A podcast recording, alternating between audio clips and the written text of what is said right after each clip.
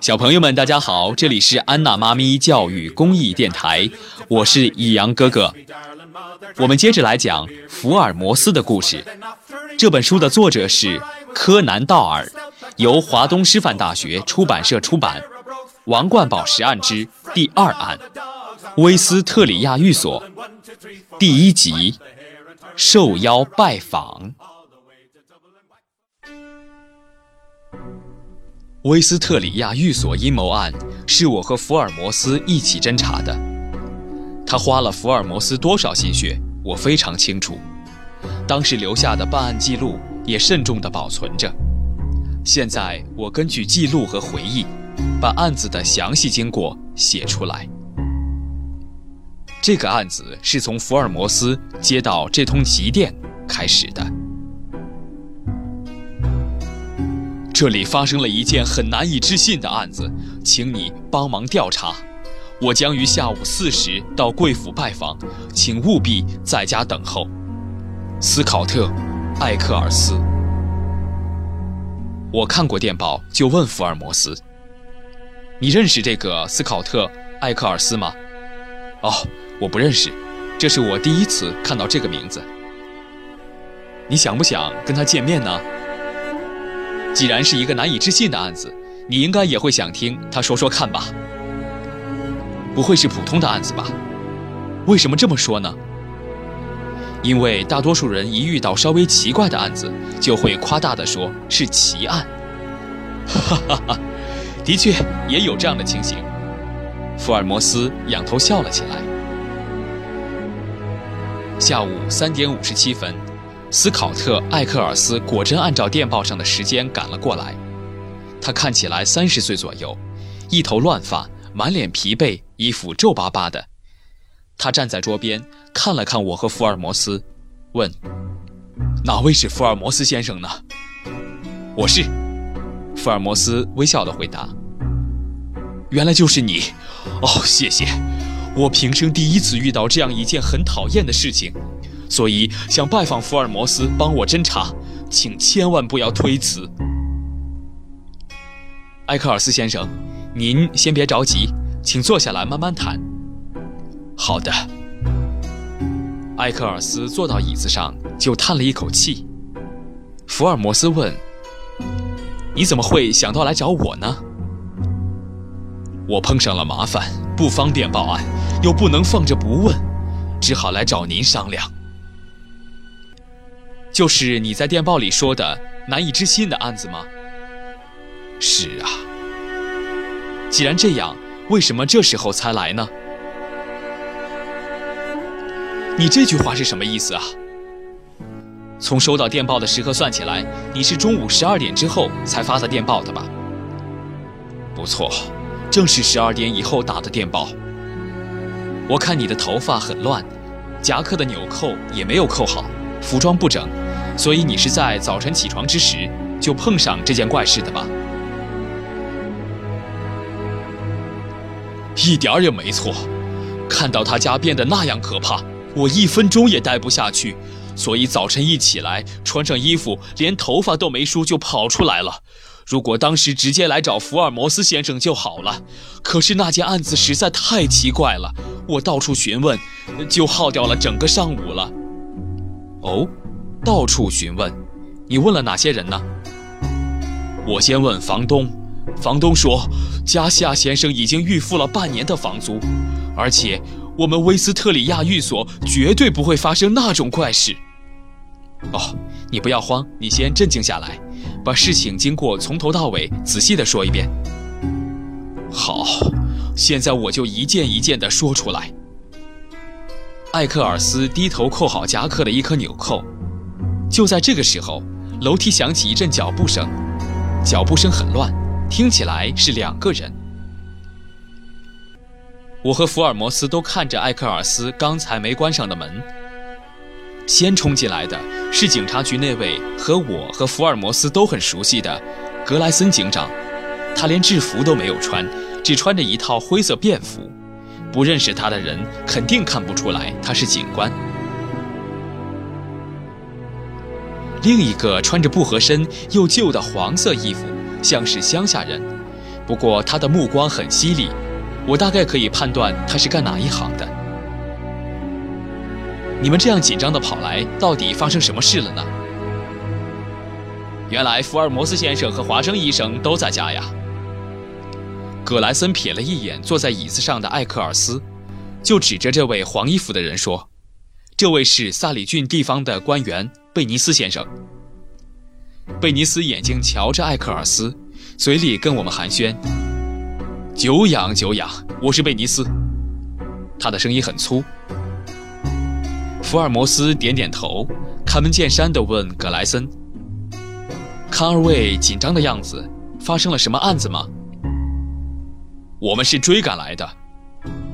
葛莱森向前一迈，手往艾克尔森肩上一拍：“你是住在里街波汉公馆的艾克尔斯吧？”他的口气还算客气，却掩饰不出他盛气凌人的态度。哦，是的，我是艾克尔斯，有什么事情？我们从早晨就开始找你。啊？艾克尔森很吃惊。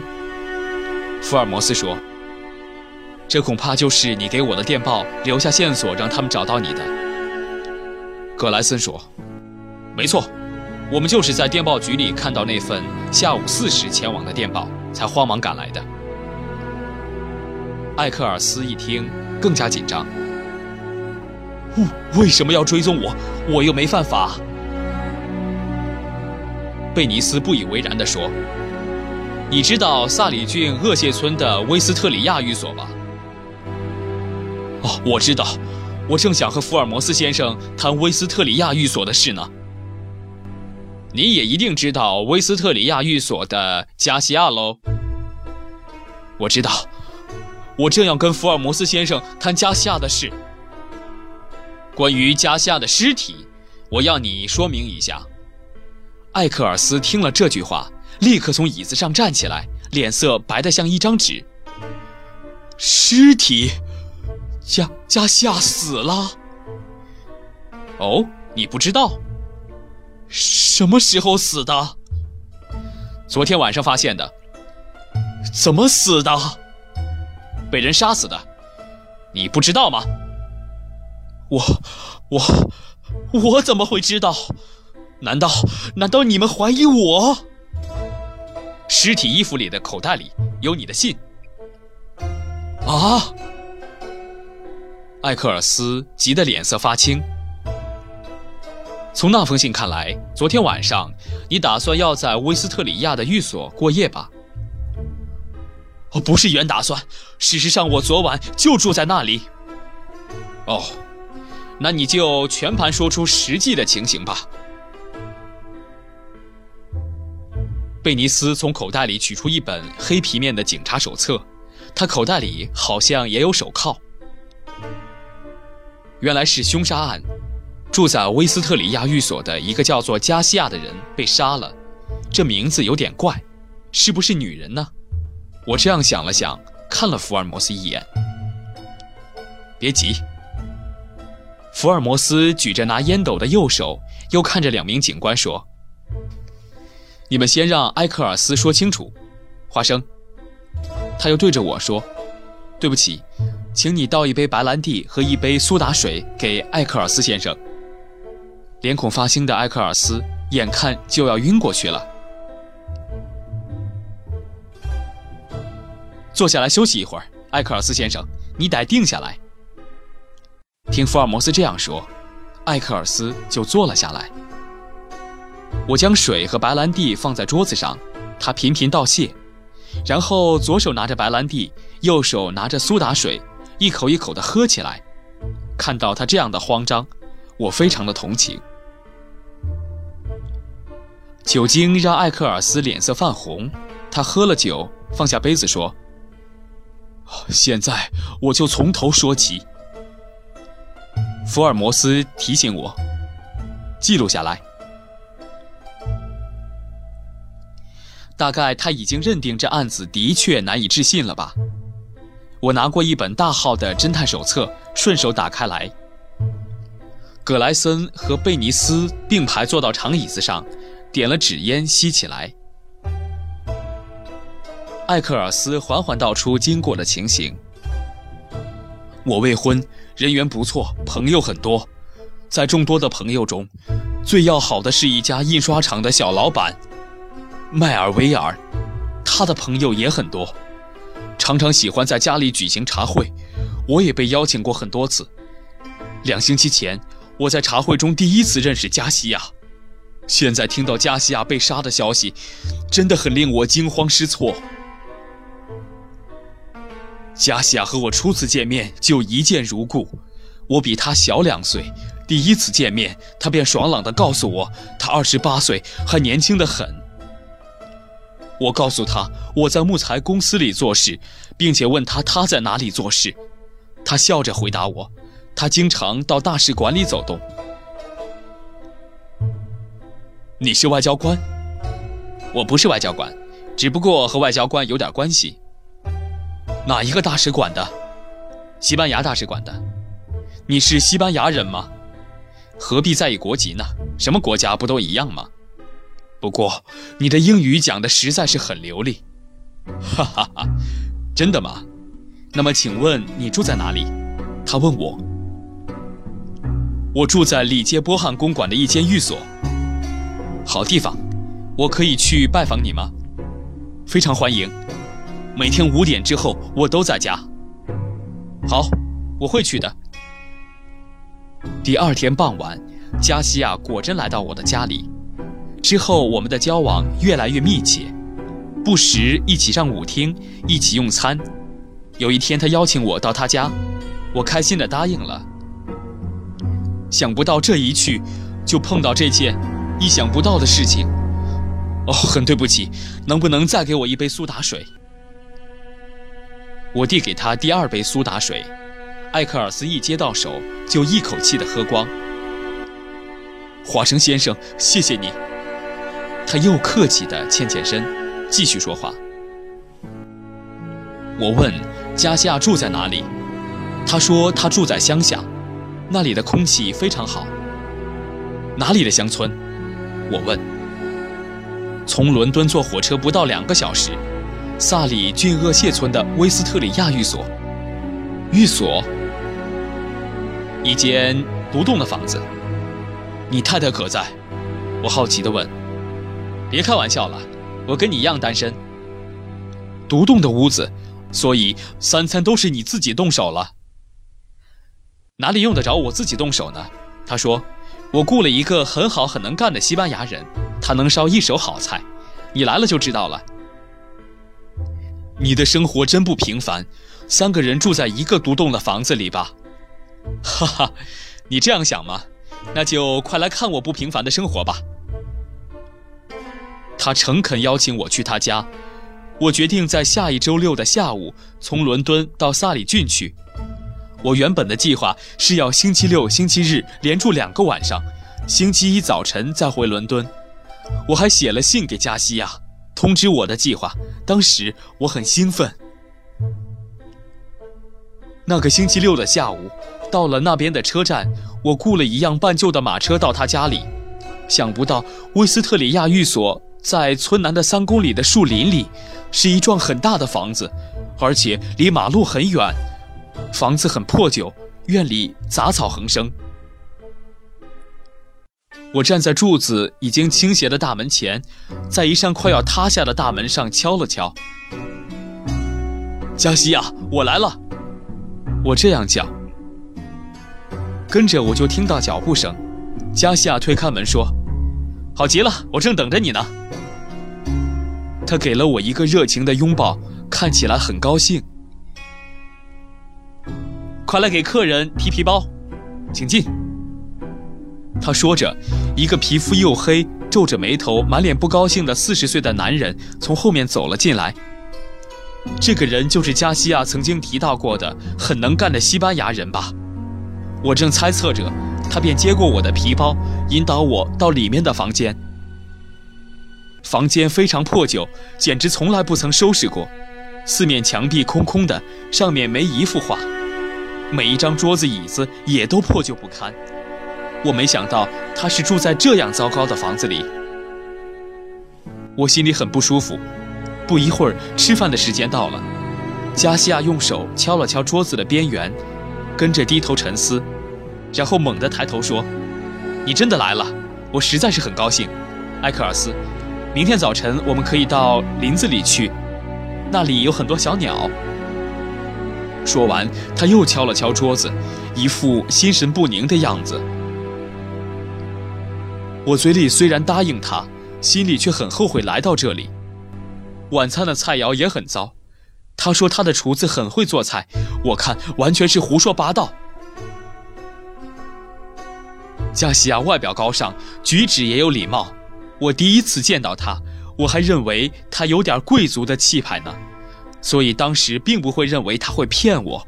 现在想想，吃饭的时候我就应该警觉到有问题了。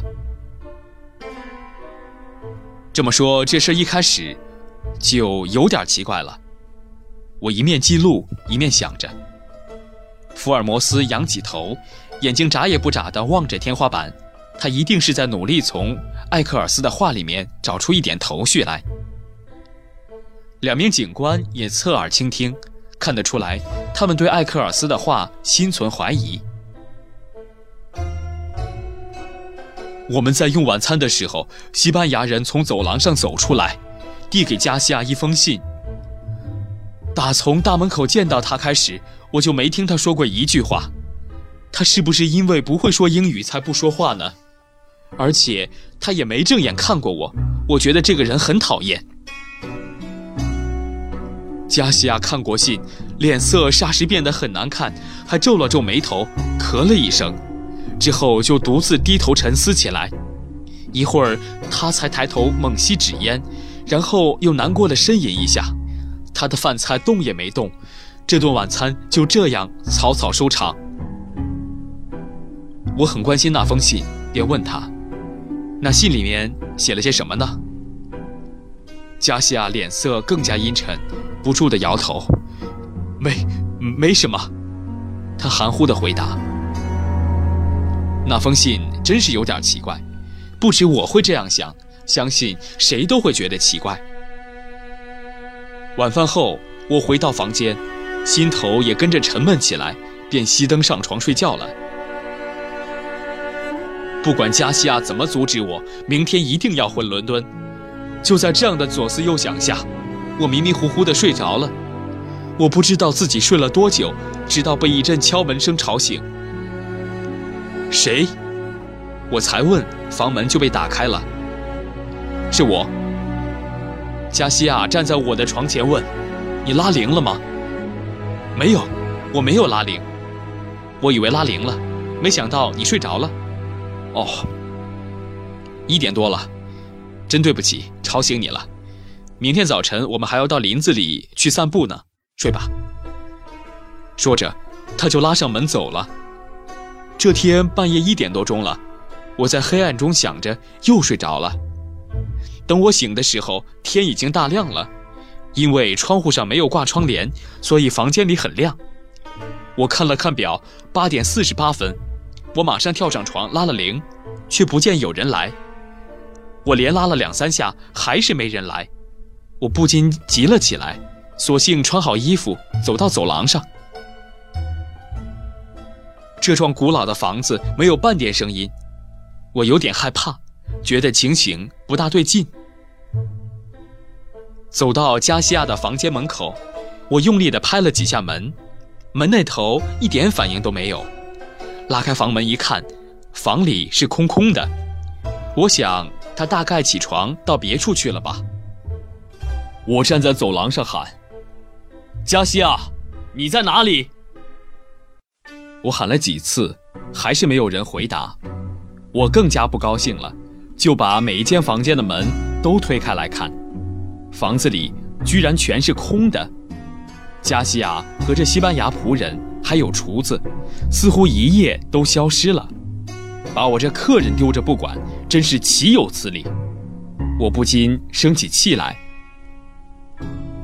福尔摩斯先生，就因为这样，我才打了一封电报。告诉你，碰上一件很难以置信的消息。现在我听到加西亚昨晚被杀的消息，更觉得离奇。我莫名其妙的就碰到这件事，所以特地的来请教您。福尔摩斯仰头抽着烟斗，吐出一口烟后，他对艾克尔斯说：“光听你这番话，就要我下判断，未免太早了。”他的口气突然尖锐起来。你离开威斯特里亚寓所之后，就到房东那里去了吗？是的，我碰上这件怪事，想来想去，想不出是怎么一回事，便决定去查一下加西亚是怎样的人。心想，他是不是付不起房租，所以连夜逃走了呢？想把责任推到我身上来。我连脸也没洗就赶到厄谢村，我找到威斯特里亚寓所的房东，仔细地询问了一遍。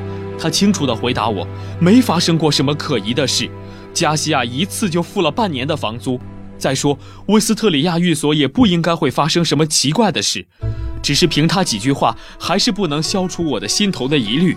所以，我一回伦敦就给福尔摩斯先生发电报，同时也到西班牙大使馆里去打听加西亚。一个年轻的馆员告诉我们，他们不认识这个人。接着，我又赶到迈尔维尔家。”因为我是在他家认识加西亚的，我问迈尔威尔：“我上次在咖啡馆中认识的加西亚是怎样的人？”他说：“他只是在街边的咖啡馆里搭讪了几句，顺便邀请他来参加茶会，如此而已。”他反倒问我是不是发生了什么事。我问不出和加西亚相关的半点线索，于是非常纳闷。从早晨那个时候开始，什么也没吃，我快要饿死了。于是我到餐厅填饱肚子之后，才坐上马车赶到这里来的。现在我把所有自己知道的情形全都说出来了，没有半点遗漏，也没有丝毫隐瞒。加西亚被杀的事情，我现在才知道。早晨九点，我在威斯特里亚寓所起床的时候，他早不知道去向。两位警官，你们一定要相信我。福尔摩斯问葛莱森和贝尼斯。你们觉得怎么样？现在一切都明白了。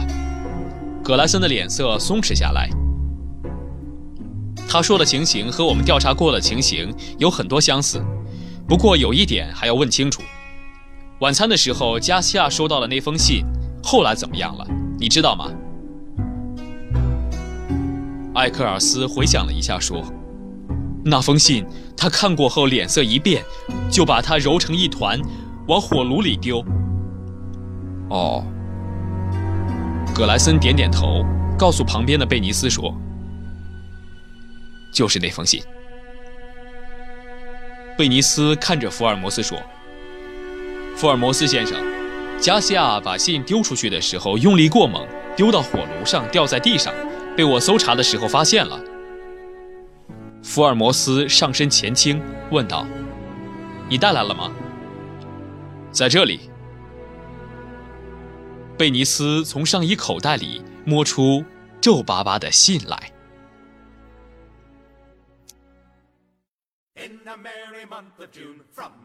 福尔摩斯的故事就为您演播到这儿，欢迎您继续收听。